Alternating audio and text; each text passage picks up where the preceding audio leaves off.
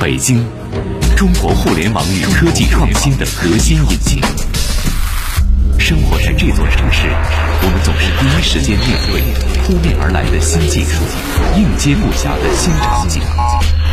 生活方式以前所未有的速度不断改变，和我们一起去聊高科技，神侃互联网。联谊会，联谊会，享受互联易生活。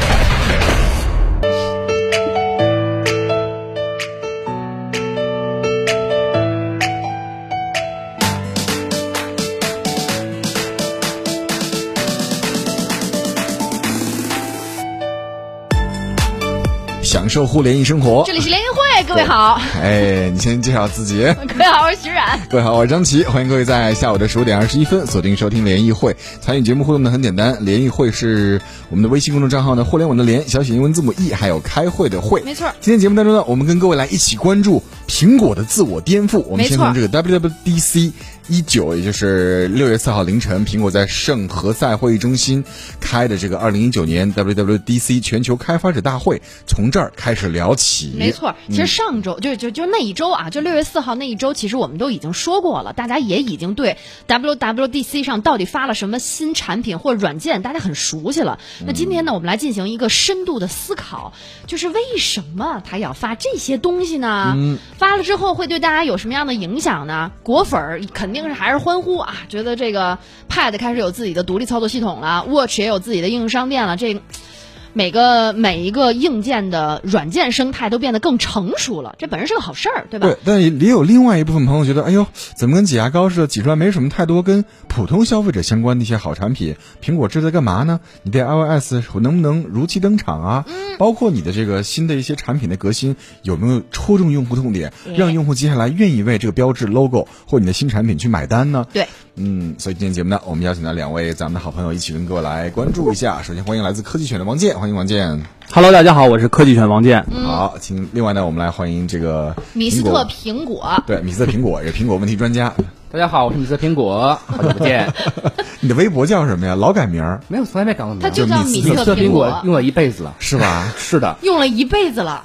自有微自有微博起就这个名字是吗？那万一哪天苹果日子过得不好了，你还会用这个名字吗？吃的苹果也在啊，也可以啊。对，谢谢救场，Mr. Apple，谢我吗？嗯，回头再说吧。那顿饭免了，圣博的饭你免什么？呃，替我们老大免顿饭，这不是我应该做的吗？对，今天呢，我们也开了直播，大家可以直接回复直播到联谊会的微信公众账号，通过视频直播推流呢，各位也看到我们嘉宾嗯很帅气的样子哈。嗯，各位都开始批评我了，浩然跟这个。徐徐春华啊，说了说怎么回事？徐冉闹乌龙了，抢麦啊！嗯，对对，我错了，对不起各位。不是，一看哎，电乐没响，马上要救场，因为我们直播一下两三秒，如果没有人说话的话呢，哎，这个这个不警报器就响了。咱们先从产品开始聊起吧。WWDC 会发一些，比如说果粉期待的产品，iOS 十三作为一个呃软件方面的一个重头戏登场了。十三方面呢，更新之后呢，让很多人觉得没什么变化呀。比如说，Face ID 解锁速度提升百分之三十，这可能没有明显的感觉。你多了一个什么暗部的什么黑暗那个黑暗模式，嗯，暗黑模式，好像安卓系统也早都有了。对，是所以你的苹果到底有没有进步呢？王健先来吧。啊，好，是这样，就是其实在这个大会上，苹果做了两个大事儿。第一个事儿就是发了一个最重要的硬件，就 Mac Pro。嗯，这个他发的目的其实很简单，就是通过这个发布，因为他把基本上业界比较强悍的硬件叠对。叠加在这个硬这个这个新的一个产品上，告诉很用户全球的用户，我们苹果会有很强的硬件的创新能力，这是第一个。第二，就在软件生态上，无论是 iOS 那个 Watch OS 或 tvOS 等等这些生态，就是告告诉大家，我在这个呃软件的生态上也有一一定的创新。嗯，其实为什么他会这样做呢？因为最重要的原因就是 iPhone 这个产品它的销量下降了，嗯，这是它的核心原因，持续下降当中，持续下降，嗯。嗯。所以继续，那然后主要原因啊是这样，就是呃呃，为什么会出现这个问题呢？就是在最新的财报上来看啊，iPhone 从去年呃，这两年来说，从百分之七十的占比降到百分之六十。那么峰值的几款产品，iPhone 的销量，iPhone 的销量，对 iPhone 的销量。那么它从 iPhone 六 S 开始，iPhone 六 iPhone 六 S 开始，它实际上是销售增长是大于收营收增长的。这对苹果来说是一个非常好的现象。为什么呢？我卖的多，我就挣得多。但是当这个这个之间的比发生变化的时候，那对它的影响就比较大。所以为了让是从 iPhone 这款产品来说，它的大屏幕已经让对呃很多用户对大屏的渴望这种压抑这种这种需求已经去打开了。那在硬件上它没有一些创新，那它只能从软件上想一些办法。那 iPhone 以以前苹果把 iPhone 看看为它最重要的一个产品线，嗯，但是这个产品线发生了这种。疲软的现象，那他不得不把他的注意力转移到非 iPhone 这些产品上，就包括 Watch 啊，包括这个 Mac Pro 啊、iPad 啊等等这些，因为 iPad 更新它太需要更新了，所以他在做了一系列的动作。这是苹果的一个最大目的，目的就是通过这些产丰富这些产品，无论是软件上还是硬件，让我的业绩、让我的营收、让我的利润上去，这是库克要做的。嗯，先秀肌肉，秀啊。嗯，以前可能不是苹果用户的人。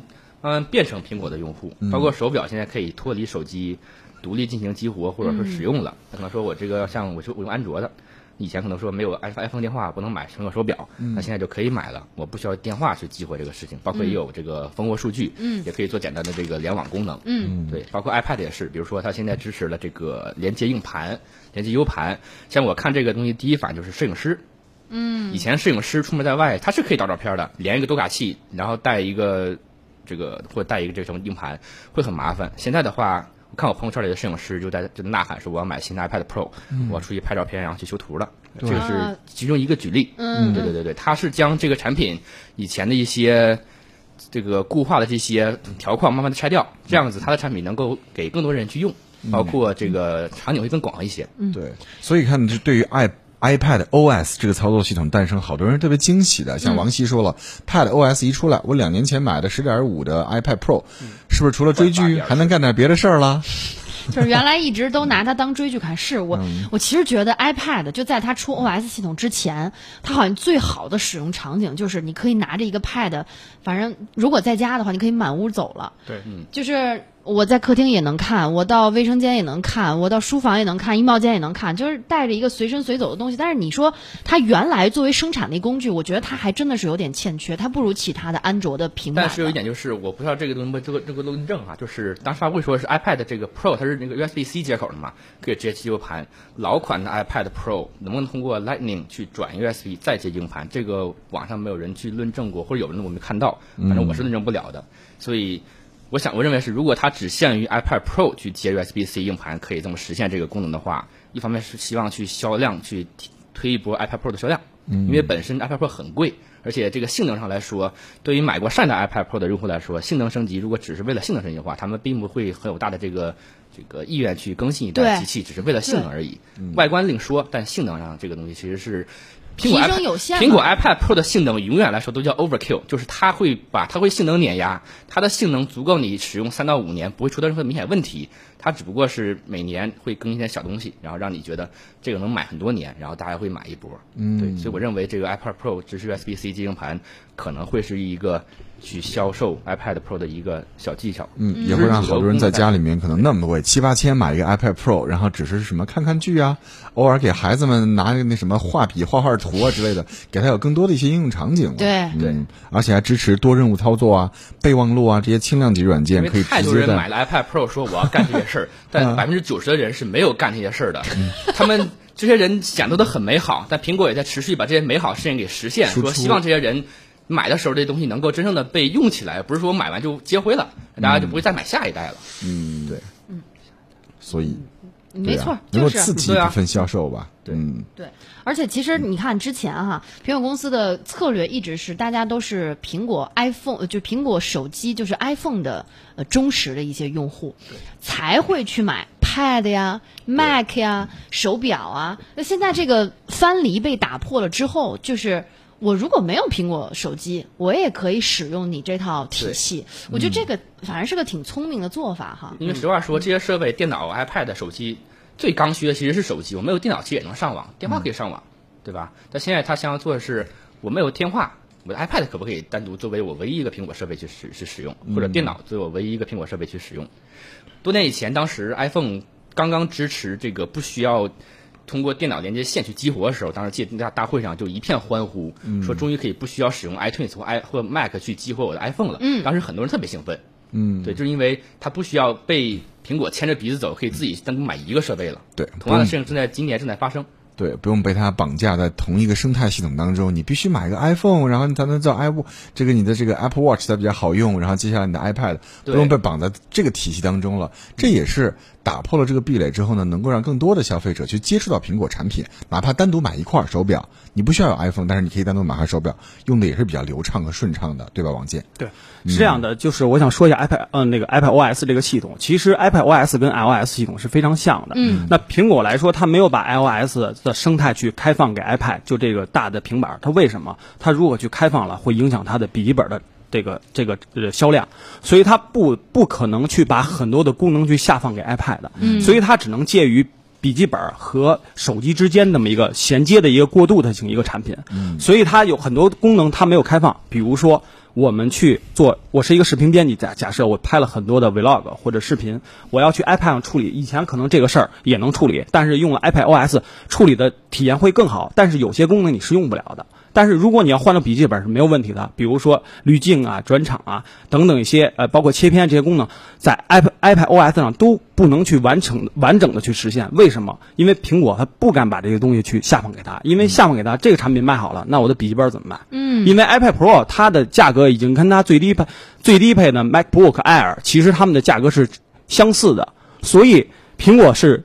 很很难的，它可以根据目前的销量或者是用户的反馈，因为它去找了很多内容开发者参加它的大会，它的目的就是我把这些提前的一些呃 NDA 里面的秘密的内容去让你们去体验，体验好了给我一个反馈，那么我在后期去去不去推送？如果我要推送。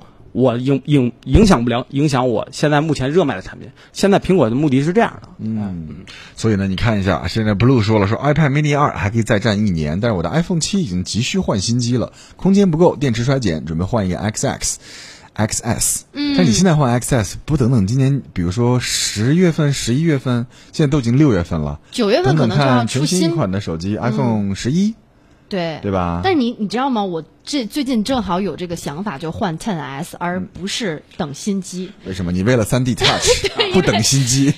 新机居然把三 D Touch 取消了，简直是要了我的命！如果它是 iPhone 七一直这么久没换的话，他对于电话的更新其实不是一个很追求的一个人。他这会儿换 Ten S，其实理论上是比较值的，值的。对，或者说再等一两个月，它这个价格快快往往下走了，经销商价格往下走了，为促销、为清库存的时候，他买理论上应该是不是太亏的事情。那比如说，不是说我需要最新的电话。对，那 iOS 十三其实支持 iPhone。七的，它能不能先升级一个 iOS 十三，先体验一下，先用一用？等七月份 Public Beta 出来了，你说，你说，哎，我我 我我是这样，我是这样认为的，就是换手机，大家一定要有一个核心的原因，原因在于哪儿？你的存储容量够不够？如果你是 iPhone 七一百八 GB 的，我觉得应该没有问题。如果三十二 GB，你一定换。为什么？首先，你两个游戏，比如说吃鸡游戏或者是王者荣耀这些装完了，你就没有多少了。你再喜欢拍照，再拍 Vlog，你根本就不够。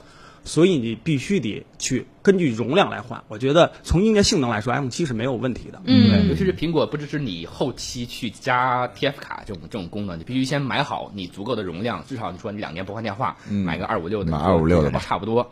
对吧？是这样子，所以呢，看看 Blue，你的这个核心需求是什么？对，是马上换一个 XS 呢？没问题，现在换没问题。对，或者是呢，等一等到今年，比如说年底九月份再换，直接换一个新机可能会更高啊。对，这个是 Sherry 嘛？嗯，Sherry，常年安卓手机加 iPad 的使用者了解一下。其实我挺想问问您，您是从事什么样的工作，或者说您用安卓手机加 iPad 是干啥？如果是平常，你知道为什么吗？为什么没有好的安卓平板？没有。安卓平板没有高性能处理器，对，没有用骁龙八五五、麒麟九八零的 Surface Surface 就是这么简单的，那不是平板，那是笔记本，对，呃，二合一。所以你看，这就是我们刚才一直说的，为什么苹果现在要把这两款产品给它分开？对，他不希望大家把它认为是同一款产品。对，你互相能取代，那我这两款产品怎么卖啊？对，是的。还有潘潘说了，早就放弃苹果手机了，但家里落了五个不同时代的 iPad，可是呢，我就是不用百分之九十功能的那那种人。倒是闺女在用它拍定格动画片，我羞愧了。就那个实拍的照片是吧？一张一张动的那种 Life 的那种照片。谢一冰说，华为用户弱弱的问一下，什么是三 D Touch？哎 我的天呀，太伤心了这个问题。三 D Touch，来来来，给解释一下三 D Touch。就是。呃，屏幕上你清楚清楚的摁轻轻摁是一个功能，但你长摁使劲摁下去是第二层功能，它支持你感应你的这个触触摸的这个压力。对，对你轻碰跟使劲压下去是两个功能。就压感触控，但是好多周围的朋友啊，不管是用微信支付也好，还是微信扫码也好，或者这功能用的不太多，根本不多。他们还点开微信，点右上角加号，再点扫一扫。其实您知道，您如果使用这个带 3D Touch 功能的 iPhone 十啊、十 S 啊等等。使劲摁一下，它会叭就蹦出来一个小小对，非常方便，就相当于这块屏幕现在能感受到你你你你拇指压它的力度的大小。你知道这个功能最开始是笔记本的那个触摸板支持的，就是第一代那个就更新过的 MacBook，它那个触摸板是支持叫它叫 Force Touch，对吧？不叫 3D Touch。但那个功能当时就是说，你可以在比如说长这个这个长按使劲摁，然后支持一个字典。或直接预览一个网页，嗯，但这个功能就当时就特别激烈，因为我觉得好像身边的人用的特别少，因为很多人对这个功能还不知道，或者是对对而且会说，哎呀，我摁完这个按钮不是单击，是变成了一个菜单，你怎么给它关掉？我说你怎么关掉它？嗯，哎，其实真的是，我觉得这个功能就是。哎，我觉得苹果很多功能给人的感受就是，当你知道它或熟练使用它之后，你会觉得真的离不开。但如果你没有用过的时候，你就完全无感。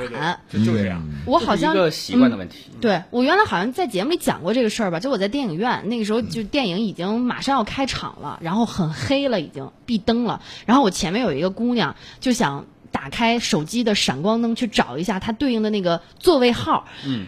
我就站在他旁边，他用的是苹果的 x S Max，我就看着他打开手机，搓开屏幕，然后就开始在设置通用那个功能的辅助功能里开始找闪光灯。我心说，你直接用三 D Touch 在你的首页上就可以找到闪光灯。我在旁边，我真的忍不住，我就觉得。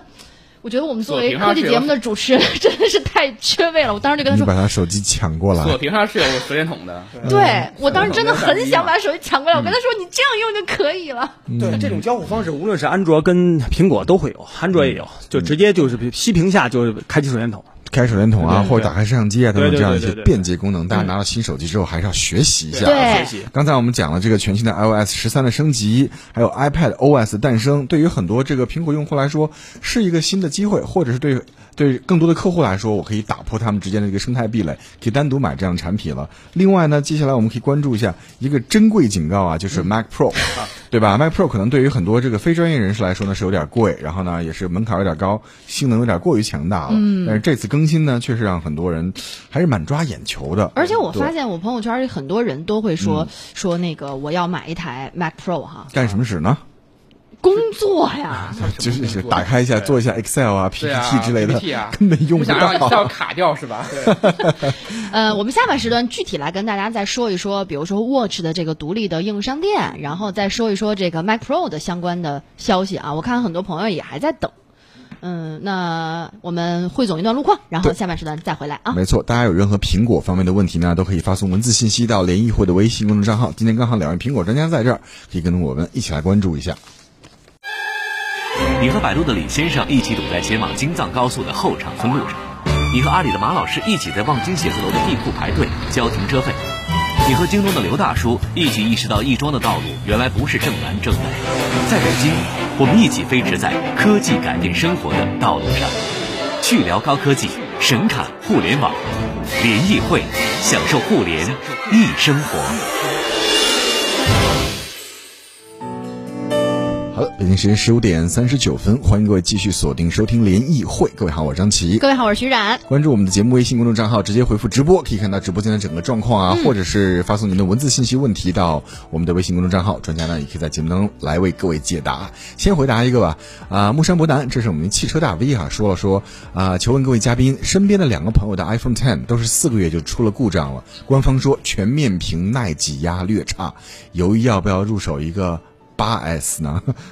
这全面屏会有这个问题吗？四个月之后呢，有一些故障，是不是个别故障的个别现象吧？故障很很含糊这个定义。对，因为现在基本上各个品牌都全面屏了全面屏，对啊，不管你是 V 好，V 也好，O 也好，还是这个三星、华为、这个苹果，都是全面屏了。但感觉应该是个例吧，没有听说过耐挤压不行的。对而且我觉得这种听起来就很容易是硬件故障硬件问题，我觉得这应该是硬件的问题，对。应该它硬件。而且我觉得它不要用 iPhone Ten 去换 iPhone 八，我觉得你还不用买 x R 呢，x R 现在那么便宜，四千多块钱，对，叉 R 算性价比比较高，非常高，高 A 十二了所以那个你的 CPU 在那儿了。对，嗯。只要你能忍得了它那大黑边儿，其他都没有问题。好看看就习惯了，还可以。我们很容易习惯一个新电话，当时刘海就说很丑，对，你现在不是看不见了呀，看不见了。都忽略。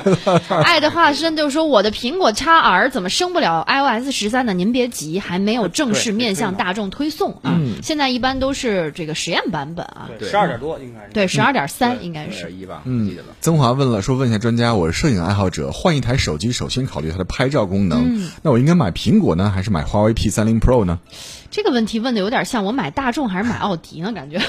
反正都是一家嘛，大众跟奥迪是一家嗨。，我想说，哎，真的做不了这节目了，走了。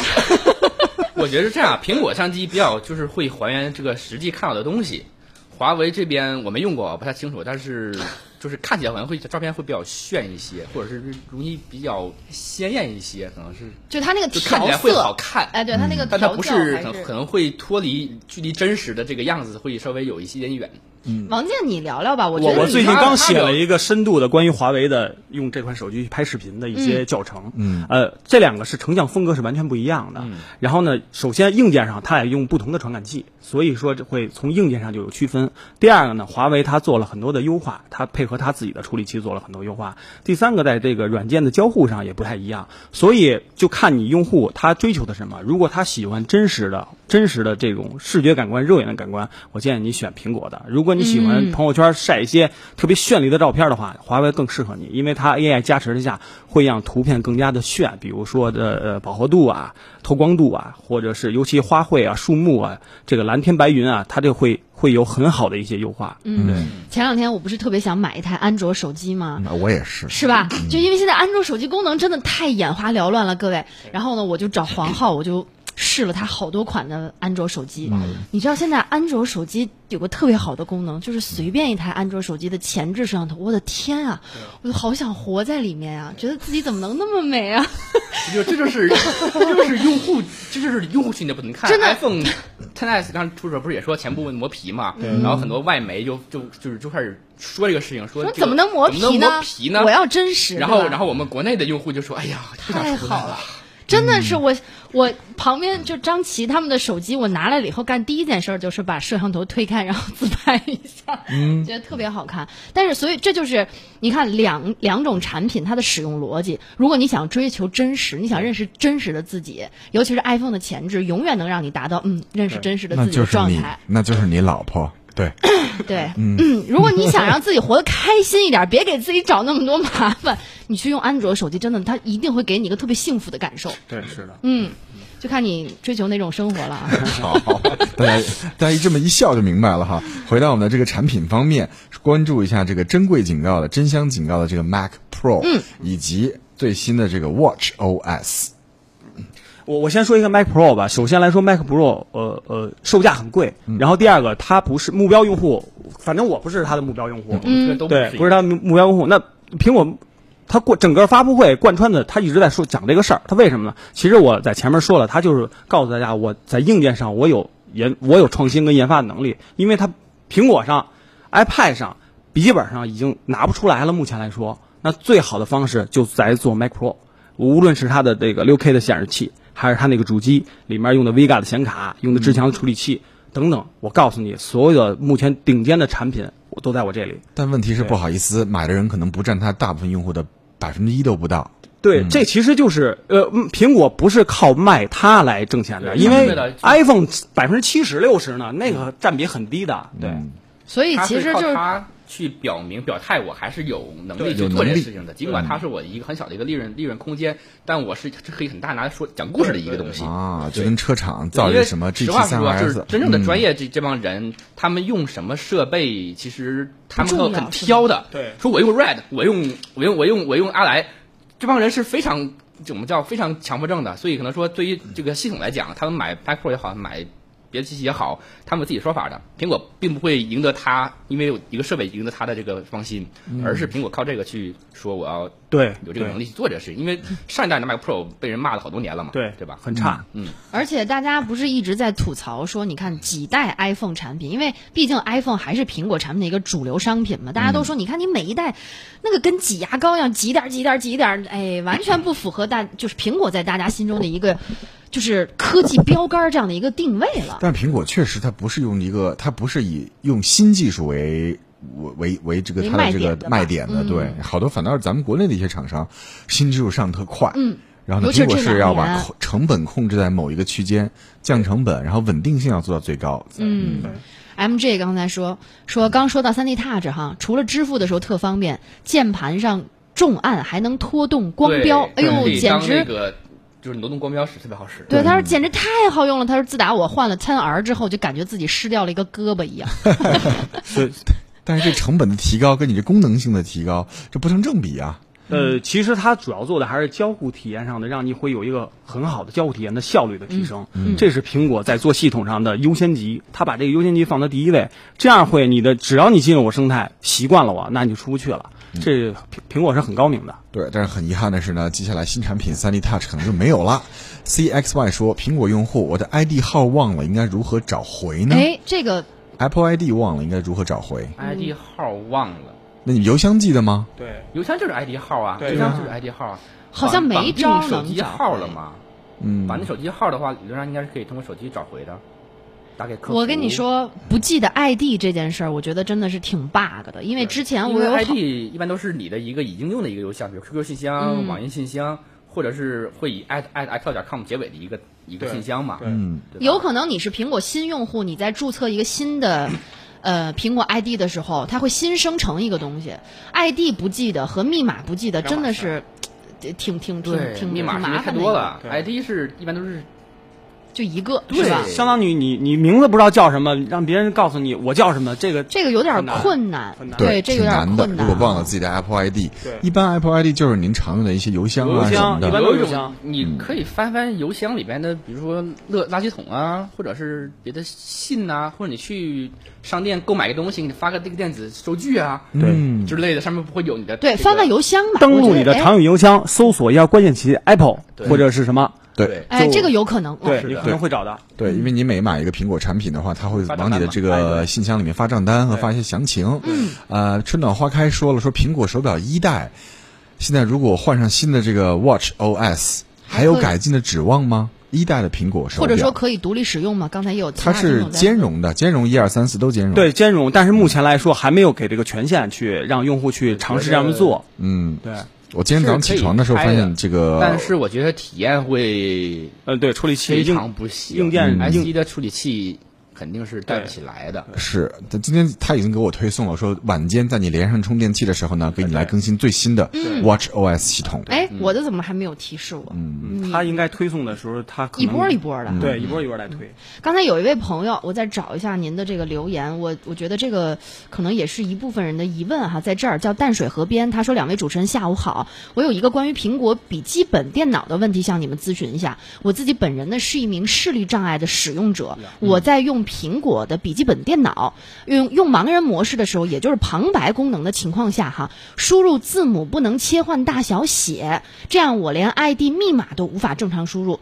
呃，不知道怎么处理，谢谢大家。首先，我们之前因为做过这个视障人士使用各种电子产品的一期节目，呃，这个问题我跟张琪可能回答不了，我不知道两位专家能回答吗？呃，我我也不太清楚这个怎么样来解决这个。对，因为苹果它是在输入密码的时候需要对电切换说话，然后去控制它，然后呢向它要解释，对对，但是我嗯没关系，您别着急啊。我刚才把这个微信拍，这个您的留言拍下来，发给了一位在苹果工作的客服，他本人呢也是一个视力障碍者，他应该是能回复您，但是他应该现在在工作啊。等他回复您之后，我们再给您回一下这个留言。嗯，然后到时候如果大家有类似的问题，也可以发过来啊。嗯，对，这些有责任心的一些厂商，还是对智障啊，或者是听力障碍的一些人士，会有这些特殊功能的，一些关照。在大会第二节就上来的一个大哥，就是背着手对着电话，完全通过语音去做了一件比较复杂的事情，就是在 iOS 十三里边，就是可以通过将屏幕划划分成格，嗯，然后编号，然后去说哪个格里什么东西。对，安卓生态也在做。对对对。呃，iOS 的这个生态，尤其是对于视力障碍者来说，还是相对来说更友好一些哈。嗯。现在安卓系统也在做，也在做，也在做，对，也在做。但是做的好的一般都是国产的，就是定制版的，他们来去优化，因为它。的用户基础大，第二个，它如果这个国呃对国内的用户这个优化跟体验不好的话，它有影响销量的，所以这方面还是做的比谷歌原生的要好得多。嗯，而且因为我们国家对于这个安卓系统的优化，针对我们国人的使用习惯的优化是要很好的。对对对。看这个黑白分割线说了，家里只有一台苹果设备，就是老妈的 iPhone 七 Plus，当时是啊有人送给我姨夫的，但他们家没人用，我姨就拿到我家了，问了一圈也没人愿意用，恰好我妈的三星出了问题，只好勉为其难拿来用了。目前家里其他人的手机，nova 三呐，mate 二零 X 啊，我是 mate 二零 Pro。老妈已经表态，下一步呢一定换华为，因为虽然用了很久，还是觉得苹果系统不太好用。可能还是没有完全上手，是不是？对，因为有的有的用户会，他尤其中老年人老年人用他。不好用的是，他可能习惯安卓那三大金刚了，金刚键了，他就觉得那样的交互他比较直观。哎，有回到主页键，有返回键，对对对，键，对对对，他就很很那个很机械化的，对，更直观。那苹果的交互就很简单，它就集成在一个按键上，或它左右上左右上下，它就这样，所以就不太一样。嗯，这都要有一定的使用习惯跟学习成本，学习之后呢，可都会变得比较方便一些。啊，蒋坤说了，说苹果有专用的无线充电器吗？有啊。支持 QoS 都可以啊，太多了。嗯，它官方官方的是没有，官方没有，官方那个被砍掉了吧？我记得是。本来是今年发的嘛，无线充电板啊，对，官方的被砍掉了。然后您现在只能选择第三方的一些。官网上有，官网上有卖的，官网好像推的是 Mofi 跟 Belkin 的贝尔金的，对，它是 Mofi 比较贵。第三方也可以买啊，第三方都。但是我买了一个稍微便宜点的国产的，大概一百九十块钱吧，能充 iPhone 跟那个 Apple Watch。嗯。但你发现晚上睡觉前，当你困得跟那个什么似的，把手机往那一放，你以为一定对不准？你以为它就给你充电了？结果第二天早上起来，我没放准，没充上。官网上卖那个有一个灯，它会亮，告诉你电话在充了。对。所以大家用这个无线充电板的时候，还是得注意一下，放准了，你得看它充上。对准。所以千万不能困得跟狗似的，然后往那一放，不行不行，充不上的。呃，于伦说，从 iPhone 四开始用的苹果手机，用到现在了，我连个手机铃声都不会换。啊？就是刚刚出的一个新功能，QQ 音乐。对，哎，我特别想推荐这个啊，最新版的 QQ 音乐支持你把你喜欢的歌直接换成手机铃声了。对，这个学习成本很低。我跟你说，宇伦，前两天我我自己就在家试了试。是的，我也不会。去微信或者搜，对，他会一步一步引导你，就现在会相对来说简单很多了。对，我是很久以前在美国区上买的《星战》的那个主题曲，就梆梆梆梆梆那个歌，然后就一直用用了很多年，我喜欢那个歌，我新疆粉嘛，一直没换。对。丽丽说：“iPhone 五 S 怎么能反应快点？现在反应太慢了。没办法，处理器已经过时了好多年了。拉不快的，没错没错。所以呢，找个机会换一个吧，对吧？嗯。那其实说到最后，节目还有最后的一分钟结束哈，就是我们今天一直在聊苹果自我颠覆，自我颠覆，它有进步，但是有自我颠覆吗？能够就比如说现在今年不断的销量下滑的 iPhone 跟 iPad 市场，包括笔记本市场也在逐渐萎缩。我觉得是在补短板吧。”就是我刚开发布会刚完事，我就说这个肯定就是把我们这样这几年的这个吐槽啊，这个这个这个痛骂呀，一锅一锅端一下，能多少是多少。嗯，把短板先补齐了。王健认为呢？我觉得现在呃，苹果目前遇到的问题还是挺多的，比如说 Watch OS，因为很多大厂没有进来做，没有很多精力来里面去做应用，这对苹果来说很很是个缺失，是个缺失啊！因为你不不去做，那肯定不行。那我没有生态，没有应用。用户更不用你了，还还会去反到手机上，所以这是目前苹果应该去应该去要解决的问题。嗯嗯。好，最后再回答一个问题，陈潇说了，有没有跟这个 iPhone 兼容比较好的蓝牙耳机都有哪些品牌呢？买大厂的吧，像 BOSE 啊、B N O 啊，还有那些专业的品牌都有蓝牙耳机。买个 Beats 吧，Beats Power PowerBeats 刚出啊，PowerBeats 芯片比较好。对，主要是苹果自己的嘛，对，配对很方便。是的，也没什么麻烦。这节目呢，先跟各位聊到这里。新鲜，有料。有温度，联谊会，享受互联易生活。